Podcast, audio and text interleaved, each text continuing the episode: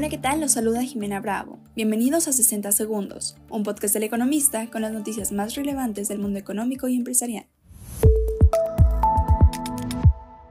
En primer plano, durante esta administración, distintos organismos gubernamentales enfocados a la vivienda han intervenido, entre créditos y apoyos, cerca de 1.3 billones de pesos, en beneficio de más de 11 millones de personas. Sin embargo, la construcción habitacional ha tocado fondo debido a distintos factores.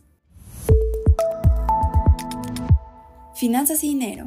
México es el único país en América Latina que aparece entre los 10 más atractivos para la inversión global, dejando fuera a Brasil, de acuerdo con presidentes ejecutivos. Empresas y negocios. Durante el 2023, los flujos de inversión extranjera directa hacia México crecieron 2.2% interanual a un monto récord de 36.058 millones de dólares. Mantente informado con el economista durante este 2024. No olvides seguirnos para no perderte tus 60 segundos de noticias. Hasta mañana.